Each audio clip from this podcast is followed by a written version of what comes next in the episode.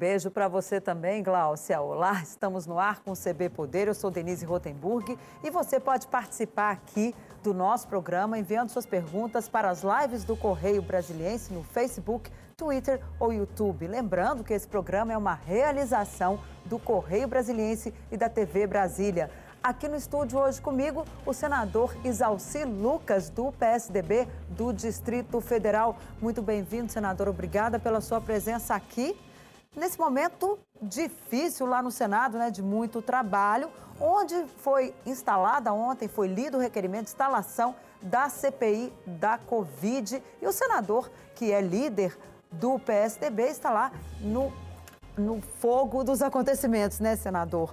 Já Verdade. tem os, os, senadores que vão participar, o PSDB, eu soube que indicou o senador é. Tasso Gereissati, é isso mesmo? É, o PSDB ficou com uma vaga como titular, né?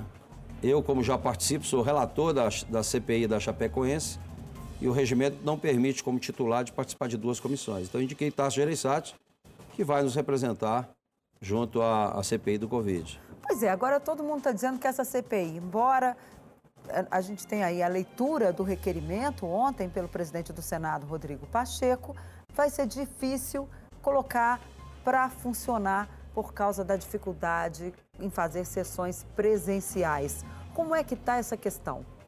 Olha, a nossa CPI está suspensa, que é a CPI da Chapecoense. A, a, a CPI mista também, da fake news, também está suspensa, exatamente porque no período de pandemia fica mais difícil você fazer CPI virtual, apesar que tem todas as condições tecnológicas de fazer. Né? Mas hoje, né, o que foi determinado pelo presidente lá atrás é que fosse suspenso os trabalhos é, inclusive, até mesmo semipresencial está tá proibido. Então, acho que para instalar a CPI da Covid, automaticamente as outras também terão que ser reabertas, né? porque não tem sentido uhum. funcionar uma e não funcionar a outra. Mas eu acredito que vai ser instalado e deve começar, sim, o funcionamento dela. Em quantos dias, uma vez que o presidente deu prazo aí de 10 dias para indicar os integrantes da CPI? É, 10 dias é o prazo. Eu acredito que a maioria né, já já indicaram, né? Então, acho que todos os partidos. Então, em 10 dias, até 10 dias, deve ser instalado. Vai ter eleição entre eles, tem eleição dos titulares. O presidente indica o relator. Então, haverá com certeza uma composição de presidente, relatoria, para poder iniciar os trabalhos. Pois é, é, já tem inclusive os nomes, já foram todos indicados. Isso então o presidente não deve cumprir esse prazo todo aí de 10 dias, né? Talvez na semana que vem já instale. O senhor acredita nisso? Já existe alguma movimentação em relação a isso lá pelos líderes dos partidos? É, é agora fica muito a cargo mais dos integrantes da CPI. Né? Então, é óbvio, quem tem interesse em presidir já começa a articular agora né? com alguém que pretende ser relator. E aí eles mesmos é que vão dizer os procedimentos, né? Quando inicia, qual é o processo, se vai ser presencial, se vai ser semipresencial, ou se vai ser totalmente virtual. Eu acho que essa decisão não será do presidente do Congresso, será do. Ele vai determinar que os integrantes decidam isso. Agora, a gente já tem aí uma maioria de senadores independentes de oposição dentro da CPI. Isso significa que o governo vai ter uma desvantagem ali? Ele larga mal nessa, nessa, nesse início aí de CPI? Não, não acredito assim, porque o, o basta pegar o exemplo do PSDB. O Tasso Gereissati, o PSDB é oposição, mas o Tasso é uma pessoa experiente, é uma pessoa equilibrada e que com certeza vai agir com a razão e não com o fígado. Tem gente que participa da, da CPI com o fígado e que não resolve nada. Então, eu acho que tem que fazer o que é certo, é apurar realmente as irregularidades. Você viu que foi adicionado é, na, no, no, fato determinado né, do, da CPI que o Randolfo apresentou a proposta do girão também, não é, que estende também estados e municípios. Evidente que é, esse Estado e município é relativo aos, às transferências federais. Se os recursos são estaduais ou municipais, não cabe é, a essa comissão fiscalizar, mas todos os recursos transferidos, e foram muitos, é, terão que ser, poderão ser analisados e questionados. Né? Agora, senador, a gente sabe que CPI, ainda mais se tratando com, de investigar coisas relativas a presidente da República, o presidente sempre acaba pesando mais, né, ali na hora das investigações. Foi assim lá atrás com o Fernando Collor, foi assim lá atrás também quando tivemos que investigar Outros casos, como, por exemplo, a CPI dos Correios, acabou respingando ali um pouco, aliás, um pouco não, muito, na presidência da República, que tivemos até depois o ex-presidente Lula respondendo por isso judicialmente, aquela, aquele caso todo ali do petrolão, que a gente sabe no que deu.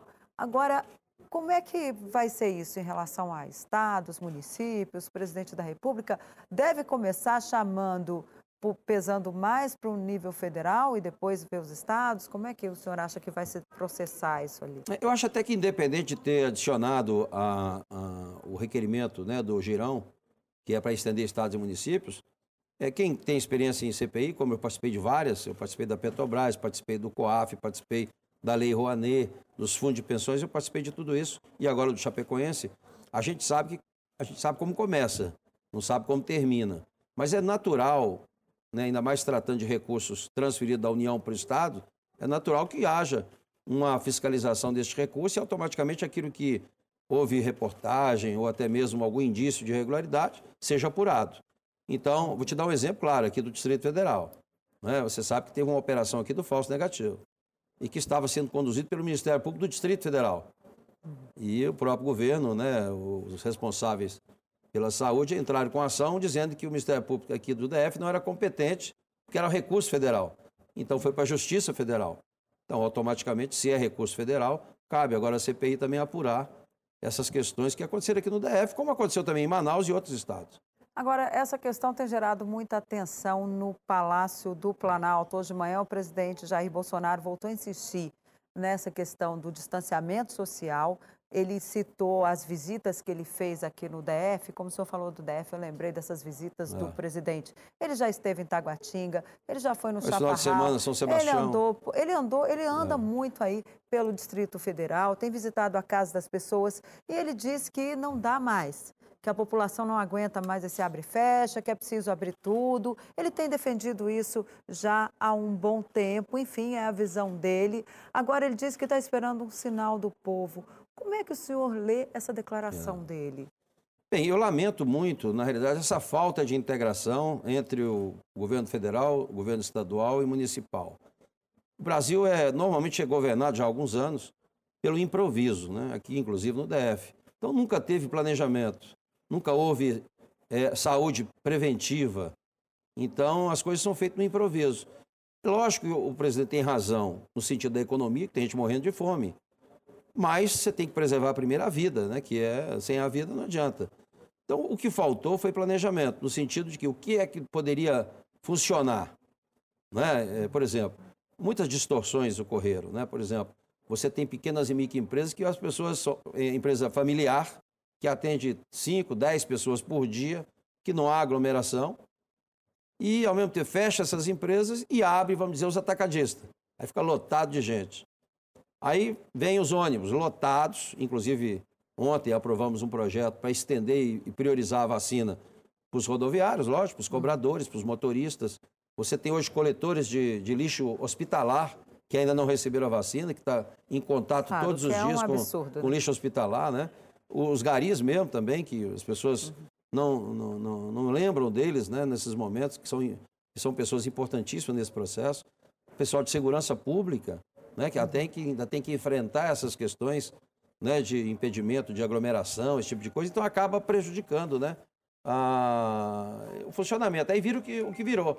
Né? A gente acabou perdendo o foco, né, vamos dizer assim, da, da organização do planejamento da vacinação. Está faltando insumo. Você sabe que está faltando insumo hoje para entubar pessoas sem sedativos, falta Não, de insumos é um básicos. Né? mesmo. Né? E vocês tiveram também na Embaixada da China, né, para discutir a respeito dos insumos das vacinas. Isso, como é que está essa questão? Vai sofrer mais atrasos ou é. a China vai enviar esses insumos para o Brasil? Este é outro um problema que eu falo, to, eu falo todos os dias lá. Você sabe que eu sou presidente da Frente Parlamentar Mista né, de Ciência, Tecnologia e uhum. Inovação. Tem 17 anos que eu fui secretário e estou brigando sempre para melhorar investimento e tal. Então agora ficam lamentando. 80% dos nossos medicamentos são importados. Então falta tudo, né? E muitas vezes vinculado a dólar. Então falta insumo. A mesma coisa a vacina.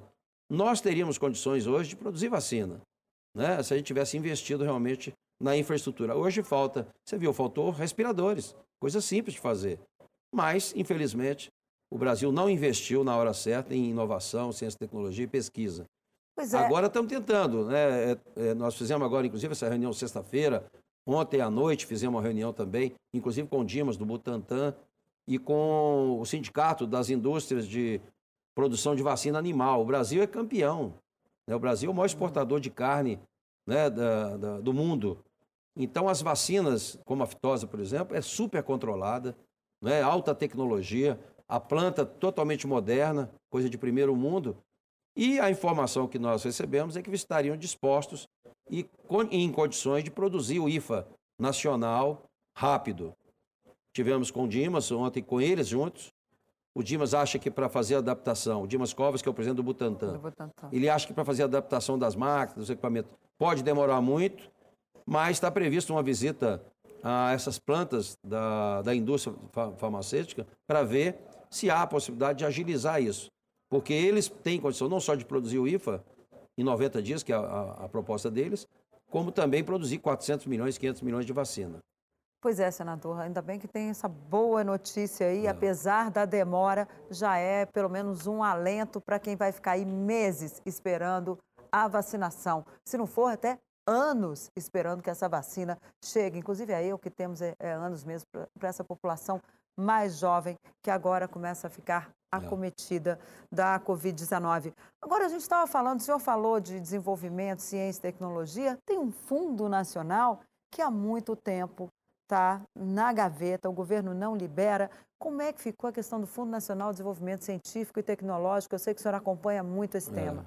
Bem, primeiro é um projeto de minha autoria, né? A gente conseguiu apresentar proibindo o governo de contingenciar, ou seja, de utilizar o recurso da ciência e tecnologia em outras áreas, que normalmente era usado para pagamento de dívida. Pois é, mas primário. até agora o dinheiro não apareceu, né? É, nós aprovamos no ano passado, em dezembro do ano passado, ele foi vetado, nós conseguimos na reunião do Congresso derrubar o veto, uhum. e aí o veto não tinha sido promulgado ainda. É, e veio o orçamento, aprovaram o orçamento, e aí o veto não tinha sido promulgado. Então, durante a votação, nós condicionamos a votar o orçamento desde que né, garantisse os recursos do fundo em 2021. Então, agora está vindo um PLN para a gente ajustar o orçamento e agora o fundo passa a ser financeiro, ou seja, para você ter ideia, o ano passado eles contingenciaram 90%. Então, uhum. de 6 bilhões e meio, liberaram 650 milhões. E muitas vezes liberam em dezembro, não dá tempo de você usar, e aí, se você não usar, tem que devolver para o tesouro. Ou vai para a resta pagar? Não, não vai, volta para o tesouro. Agora sim, agora não. Agora a gente transformou no fundo financeiro, investindo, eh, eu chamo de investimento, fazendo ou não o investimento, ele continua no fundo.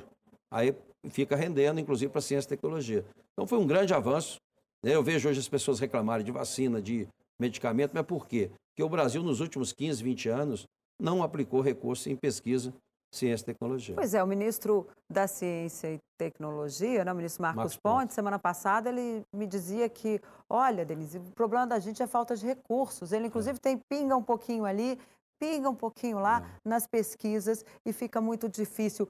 Quanto desses recursos o senhor consegue aí separar para as pesquisas de vacina, IFA, essa questão tão importante agora da Covid, que a gente tem até medicamentos né, é. da Covid já estão sendo testados aí é. e estão em pesquisa no Brasil, pelo menos foi o que me disse o ministro, mas ainda não tem recursos para acelerar é. o desenvolvimento dessa pesquisa. Quanto que o senhor pode separar desse fundo para isso e se esse PLN já vai ser tratado dessa forma, separando esse recurso para vacina? É, esse, não, esse recurso vai direto para o fundo. Quem, quem gerencia o fundo não é, é, é, o próprio, tem uma, uma secretaria executiva, que é a FINEP. Ele não, mas não dá para pro, os parlamentares já dizer, olha, tanto tem que ir para isso, tanto tem não, que ir para aquilo. Tem um não. conselho, tem, um, tem já um percentual, não é que é fundo perdido, outro financiado, uhum. que está previsto na lei. Mas quem decide as prioridades é um conselho. Existe um conselho, né, que faz parte, evidentemente, do Ministério e vários segmentos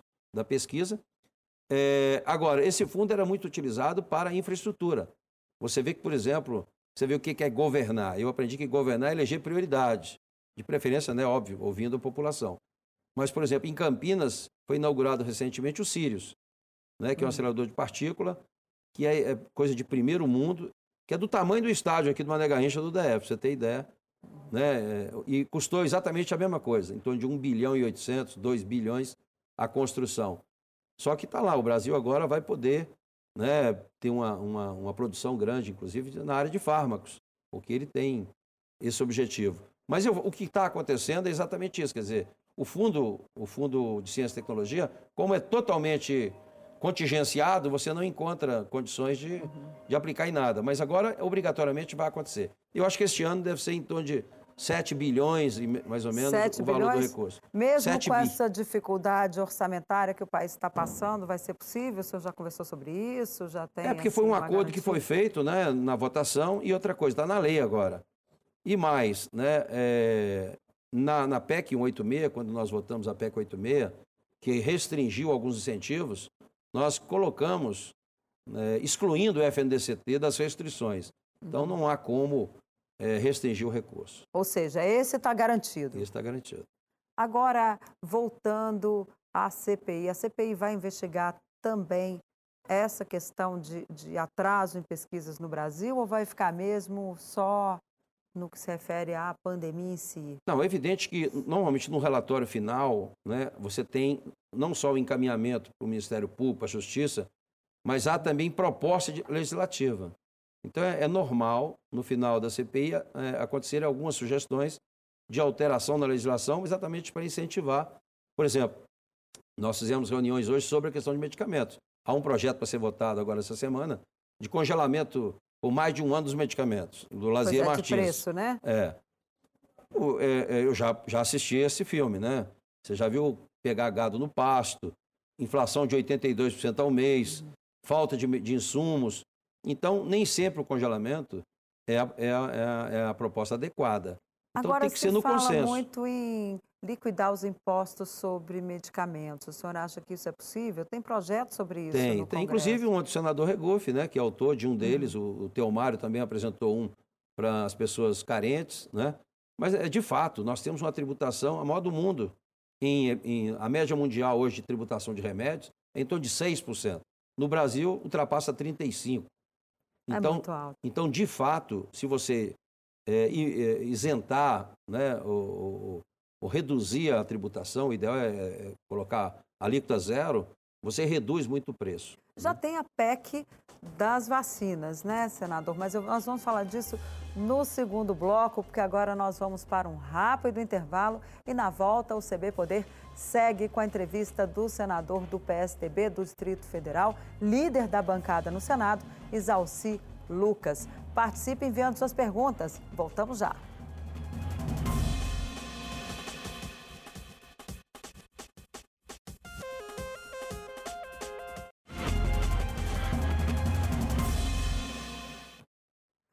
O CB Poder está de volta aqui comigo no estúdio. O líder do PSDB no Senado, senador Isalci Lucas, ele que é aqui do Distrito Federal.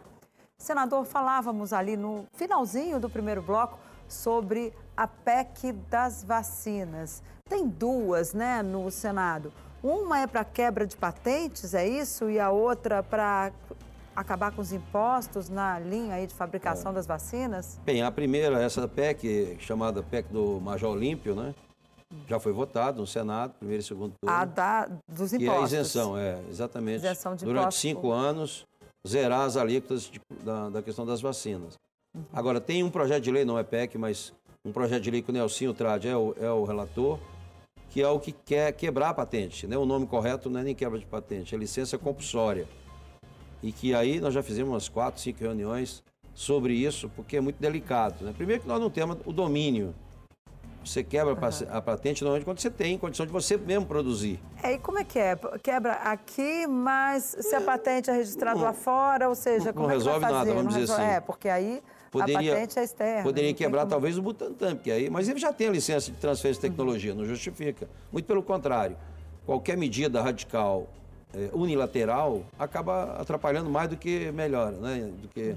beneficia. Então, estamos discutindo, muitos técnicos, inclusive, do INPI que participou, até não entendi bem, né, são favoráveis a isso. E eu até vi com o Serra, o próprio Serra, quando foi ministro e criou né, os genéricos é, foi teve realmente a quebra de patente, mas combinado, acordado, não foi unilateral. Então a gente tem que ter muito cuidado para não radicalizar, porque a culpa foi nossa de não investir em ciência, tecnologia, em pesquisa. Então agora você tem que administrar, por exemplo. Hoje nós somos dependentes da China e da Índia, com IFA. Como é que você é dependente e, e, e vai criticar e brigar e xingar a, a China e a Índia? É um negócio totalmente incompatível. Tanto é que nós questionamos o ministro de Relações Exteriores, até saiu, né, houve a troca, exatamente por isso, porque não tem lógica você querer né, é, ter a, o IFA à disposição e tal, e, ter, e manter uma relação de crítica né, aos países fornecedores. Hoje, para você ter ideia, de cada 10 vacinas que está se aplicando no Brasil, quase 9 são do Butantan. Né? Então, que é da China. Né? O IFA é da China, a transferência de tecnologia também é da China. Então tem que ter muito cuidado na votação para não votar com fígado e, e não adianta congelar, né? vai, faltar, vai faltar medicamento. O que tem é que fiscalizar. Você tem que fiscalizar melhor, né? e ter uma diplomacia melhor para a gente poder realmente ter esse resultado. O senhor falou da Coronavac, da vacina do Butantan. Isso vai provocou já muita discussão aí entre o presidente da República e o governador de São Paulo, João Dória, que é do seu partido. Vai ter ali um cinturão de defesa de João Dória na CPI? O senhor já está planejando isso? O governador pediu alguma coisa? Não, não, não houve nenhum pedido e nem, nem vai acontecer esse tipo de pedido. Eu acho que a CPI não há controle. As coisas aparecem, você tem todos os, os integrantes de vários partidos. Se a gente fizer alguma coisa, o outro vai fazer. Então não tem essa, essa proteção. Agora, de fato, o que foi ruim, né, o governo já anunciou diversas vezes o calendário né, de programação de vacina e tem furado. Né? É, Exatamente é por falta. A Fiocruz não... tem, tem, tá com dificuldade de fornecer, está faltando IFA para isso, para aquilo. E está aí tudo atrasado né, em todos os estados. Então, lógico, já tem lá uma proposta do Butanvac, que é uma nova vacina. Né? Inclusive, tem que parabenizar realmente o Butantan. O Butantan não é do Dória, o Butantan está fazendo agora 126 anos não é do Brasil a vacina. Mas, evidentemente, é de São Paulo e, e, e, São Paulo é o estado que mais investe em pesquisa. A FAPESP de São Paulo é um exemplo que deveria ser seguido por todos os governadores. Né? Agora, é, se não fosse o Butantan, se não fosse o, o Coronavac, né? É, não teria vacina no Brasil. Então você tem que tirar o chapéu, você tem que reconhecer. Agora, temos que buscar outras alternativas, como foi dito. Tem essa vacina, o Butantan agora está trabalhando a patente da, da, da, vacina da dengue, que é fundamental. Tem muita gente morrendo de dengue. Então está vindo a vacina da dengue. Né? A gente tem também o Ministério da Ciência e Tecnologia já lançando também algumas vacinas que estão em teste, né? No, ainda na etapa 2. Tem aí o. a Versamune, né? Tem a, a, própria vacina da Rússia aí, né? Sputnik, que é produzido, né? Está aí a União Química aqui no DF, é, mas que tem problema com a Anvisa, então a liberação ainda não, é, não foi feita. E a gente, então, tem várias expectativas, mas eu fiquei muito animado com essa questão de poder utilizar a estrutura da vacina animal, que o Brasil é especialista nisso, e, e eu digo para você que ela tem mais controle na aplicação do que a própria vacina humana, né? porque há o acompanhamento individual de cada vacina, não é? Você não vai na, num posto de saúde e toma, né? assim, simplesmente como acontece. Você tem um controle de cada uma, com controle de quantidade, de qualidade e tal. Então, a gente tem condição. Eu, eu acredito muito que ainda a gente vai conseguir produzir essa vacina para realmente imunizar os brasileiros, que nós temos ainda 3, não chegou a 4% ainda a segunda dose. Né? Então, é muito uhum. bom. Aliás, eu acho que nem chegou a 3 ainda. Né? Na é, segunda é, tá dose 7, ainda falta muita Está 7%, isso ainda é a primeira dose ainda. E, e, você viu agora lamentando, né? O cara tomou a primeira e não tomou a segunda ainda. Uhum. Quer dizer, e não adianta ficar só com a primeira. Você tem que ter a segunda. E talvez até reforçar com a terceira, em função da cepa, né, que está vindo cepa aí do, do Amazonas, da África do Sul. Pois é, essas cepas novas, o Brasil foi até já suspender os voos, né? Do Brasil para a França. A França suspendeu esses voos, tanto de lá para cá como daqui para lá, por causa das novas cepas. O que, que o Brasil pode esperar? O que, que o Senado pode dar de resposta a, na área internacional para essas questões. Vamos ter aí a Earth Summit com, com o, o, presidente dos Estados Unidos, Joe Biden, agora de 22, uh, dias 22 e 23 de abril. Tem alguma mensagem que o Senado vai mandar para essa reunião? Eu acredito que sim, mas o, o, a Comissão de Relações Exteriores da, do Senado, presidida pela Cátia Abreu, e nós né, todo dia falando sobre isso. Nós já fizemos apelo para a Embaixada da China, para a ONU, para a Organização Mundial de Saúde, agora até para o Papa, né? A Cátia mandou também um, um documento para o Papa, para que realmente a, a, os países né, que têm, que detêm realmente o IFA, que detêm a vacina, que possa é, colaborar com o Brasil, porque hoje o Brasil, lamentavelmente, é o país que, que é a bola da vez, né? Inclusive, é, como eu disse, né, é tudo na base do improviso. Você vê que Manaus teve aquela situação, faltando uhum. oxigênio, né, as pessoas... Aí o que, que fizeram? Espalharam para o Brasil todo, mandaram para o Brasil todo, inclusive para o DF. Mas sem muito controle, quer dizer, por isso que ela sempre espalhou no, mundo, no Brasil todo.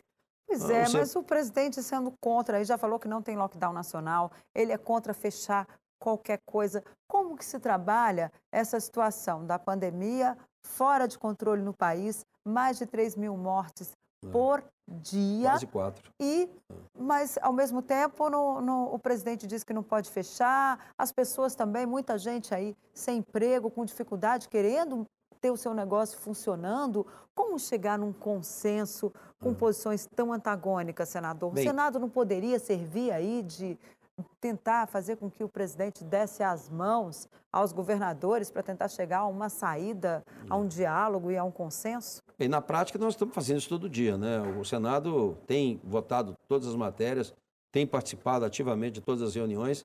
Agora, a solução é a vacina, não tem outra saída.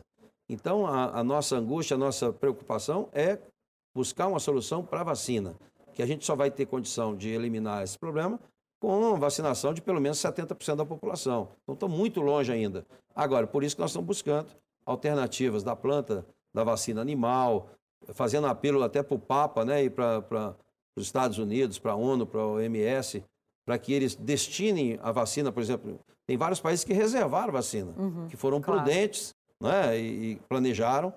O Brasil teve a oportunidade de comprar a vacina em setembro, que já poderia estar aplicando desde dezembro. E não foi feito, infelizmente. Pois é, isso a CPI certamente vai tratar, né, senador? É, vai chegar nisso também, né? Mas teve, teve muitas compras, por exemplo, né? Teve muita compra de produtos, né, acima do mercado. Óbvio que naquele momento a gente aprovou, inclusive, a lei, né, permitindo a compra sem licitação, para até para agilizar, porque se for fazer tinha, por licitação... Falta no mundo, né, senador? Mundo, Vários é, equipamentos, é, né, respiradores, é, testes. Mas eu acho assim, o Brasil tem condição, tem pesquisadores bons. O próprio Butantan e a Fiocruz, né, que para nós é uma referência, já estão também avaliando essas questões das cepas, né, do Amazonas, da África do Sul, e já por isso é que talvez venha uma terceira dose, exatamente para fortalecer é. a, a, vacina com relação a essas novas cepas. É, vamos torcer para que dê tudo certo, senador. Infelizmente, o nosso tempo acabou. Boa CPI para o senhor e a gente vai ficar por aqui acompanhando tudo lá para trazer aqui para você. O CB Poder fica por aqui. Obrigada pela companhia. Ó, e não se esqueça, tem que usar máscara, lavar as mãos e se precisar sair de casa, se cuide. Até a próxima. Tchau.